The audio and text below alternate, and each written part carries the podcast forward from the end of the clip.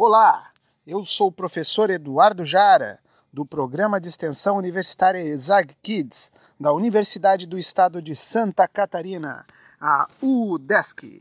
Hoje, galera, a gente vai contar o podcast de um de um militante aí da bioética, um estudante ativista da bioética, e essa história se chama O Ativista de Bioética numa aula de matemática. Essa eu gosto de contar às vezes para os meus estudantes para falar que eles têm que fazer a parte deles também, eles têm que se envolver, realizar muitos exercícios, milhares de exercícios, compartilhar saberes e assim a gente vai melhorando o mundo. Essa história que eu vou contar agora é de um estudante, ele era muito é, ativo na questão da bioética, ele era ativista e, e se incomodava com algumas coisas e ele estava militando pelos corredores da escola, acabou chegando atrasado na sala. Mas tudo bem, conseguiu entrar, já foi sentando lá mais pro fundo e tal. E aí eu fui prestando atenção, o professor estava falando de um tal de Zenão, Zenão de Eleia, que viveu lá por volta de 500 a.C., lá na, na Grécia Antiga. E ele tinha criado um paradoxo para tentar desconstruir os conceitos do movimento, a história de movimento. E aí ele começou a falar que o Zenão ia ganhar da, da, uma tartaruga e essa tartaruga ia ganhar do Aquiles. O paradoxo do Zenão era uma tartaruga que ganhava do Aquiles. E aí o estudante já começou a pensar, ih, lá vem bullying com a pobre da tartaruga. Tartaruguinha lenta e tal, já vão querer comecei, começarem a malhar essa tartaruga aí. É, isso aí não vai dar, não vai dar muito boa. Já estava pensando o estudante. Mas o professor começou a contar que o paradoxo dizia que ele ia fazer uma corrida entre o Aquiles e a tartaruga e a tartaruga ia ganhar.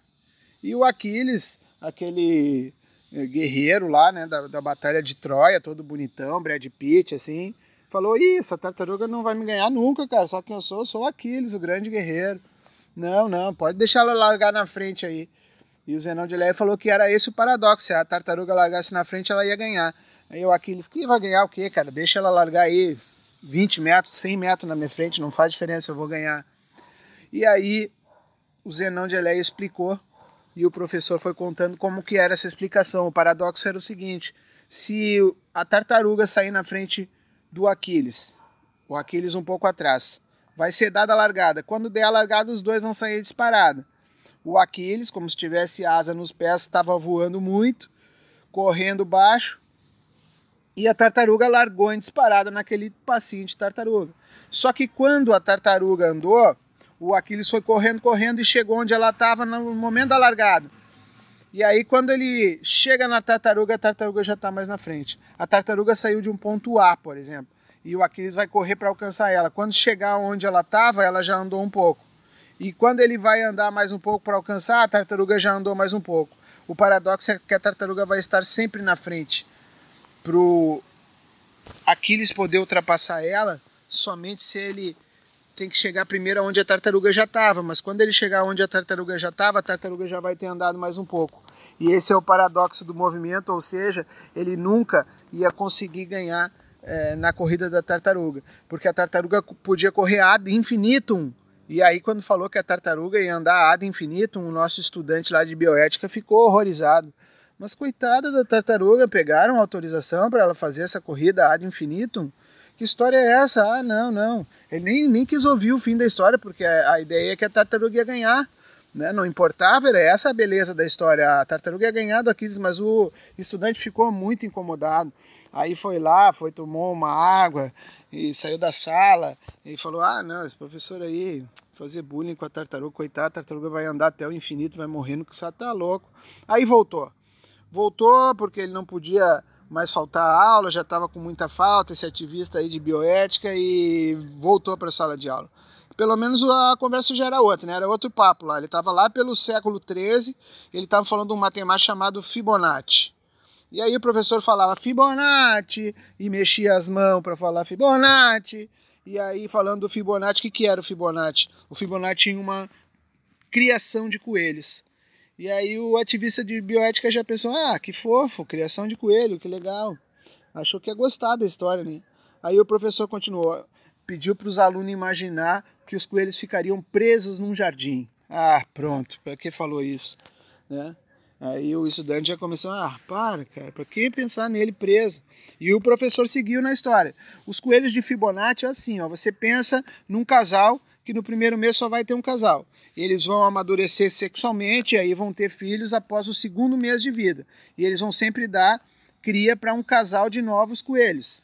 E não tem problema genético consanguíneo nisso que a gente vai pensar. Vamos deixar todos os coelhos presos num jardim. A cada dois meses, o casal de coelho vai gerar mais dois coelhos e, e eles vão gerar outros e assim vão gerando. Como é que quantos coelhos vão ter depois de um determinado tempo? Ah, o estudante já ficou horrorizado. Onde é que já se viu? Quem é que vai dar água para esses coelhos? Eles vão entrar ali e, e, eles nunca morrem. Que história é essa? E aí o professor começou a mostrar a sequência de Fibonacci, que é assim, ó. No primeiro momento ia ter só um casal, aquele casal de coelho que ficou lá.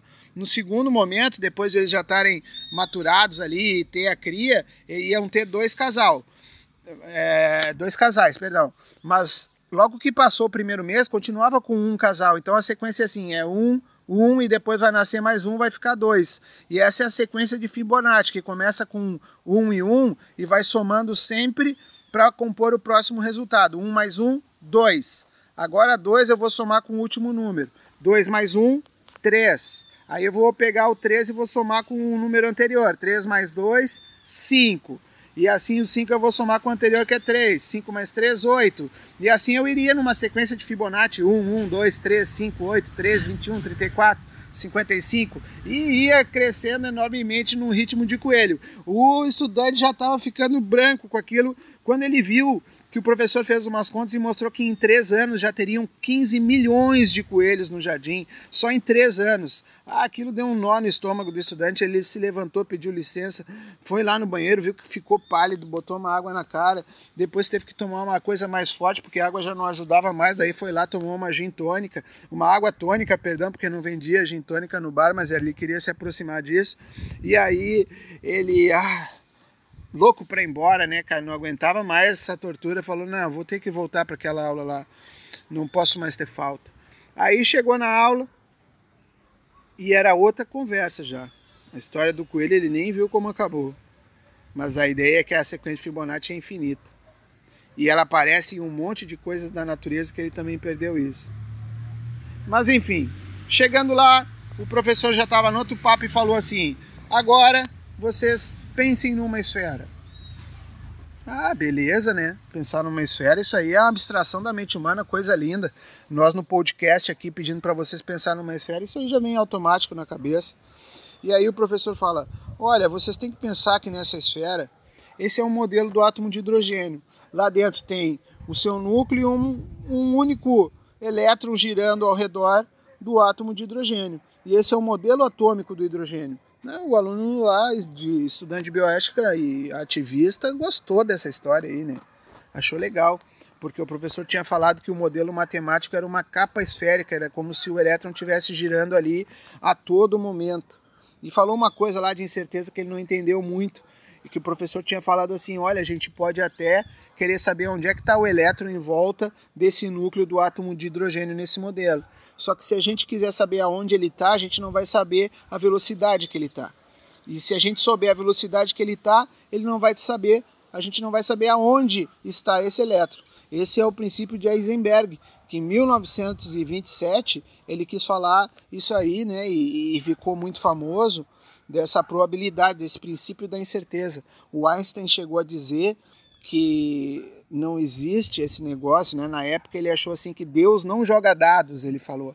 E no final ele acabou concordando porque é uma teoria da física muito bonita que avançou muito. E essa ideia assim de probabilidade, hoje em dia os computadores são 0 e 1, um, por exemplo, um, um código binário e num computador quântico que está sendo construído, ele vai ser 0 e 1 um ao mesmo tempo, vai ser a probabilidade de ser as duas coisas. Para ter uma ideia, o Google e a NASA, eles já usam um processador 100 milhões de vezes mais rápido do que esses computadores que a gente usa nas nossas casas. Então, é, é um salto tecnológico muito, muito bacana. Mas o, o que, que, que aconteceu daí?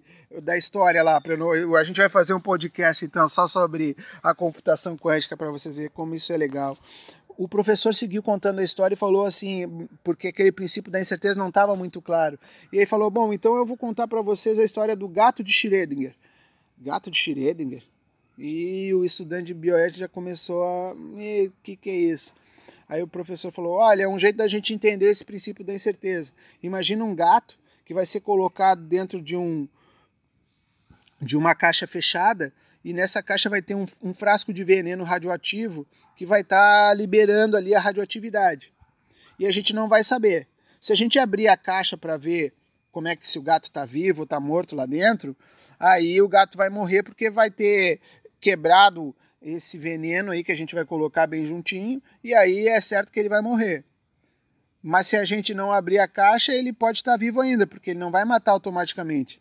Então, se você abrir a caixa e botar lá um medidor de Geiger, vai ver que a, a radiação está extrema e o gato já está morto ali. Agora, se você não abrir a caixa, ele, você não sabe se ele morreu. Então, a gente diz que o gato está meio vivo meio morto. Em um estágio onde a gente não está abrindo a caixa e não consegue ver, a gente trabalha com a ideia do gato estar num estado meio vivo e meio morto. Se a gente abrir, ele está morto, mas se a gente não está vendo ali, ele tem a probabilidade de estar tá vivo também. E para que que ele falou isso, né, cara? O, o estudante desmaiou, desmaiou, cara, nesse entra e sai toda hora, ele acabou pegando um lugar na frente da sala, desmaiou. Aí o professor interrompeu a classe e tal, assim. É, quando foi ver o, o, o, gurizão lá de olho arregalado, meu Deus, o professor deu uns tapinhos. Tudo bem, aluno? Tudo bem? Ah, tudo bem, professor. Acabou a aula? Acabou, acabou a aula. Ah, eu vou embora então, vou embora. O gurizão foi embora, pelo menos não ganhou falta mas não aguentou aquilo, foi um dia muito pesado para ele. Precisava descansar em casa. Chegou em casa, aí preparou a janta dele. Foi lá meter-lhe uma picanha mal passada, dois espetos de coração de frango e uma linguiça de vitela de um boi bem novinho. E comeu, comeu bem e depois foi sonhar contando carneirinhos. E assim termina, galera termina para dizer que se você quer mudar o mundo, comece com as tuas ações, beleza? Nada de comer dois espetos de coração de frango se você está querendo o bem de todos os animaizinhos. Um grande abraço do professor Jara e um beijo da equipe Exag Kids para todos vocês. Fui!